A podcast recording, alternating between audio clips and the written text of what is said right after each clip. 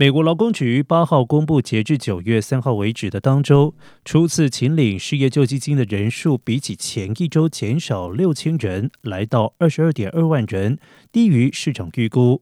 过去四周初次请领失业救济金人数的移动平均值降到二十三点三万人，写下七月以来最低。在夏季几个月里，初领失业救济金的人数不断波动，但近几周持续下滑，符合当前劳动市场紧俏的形势。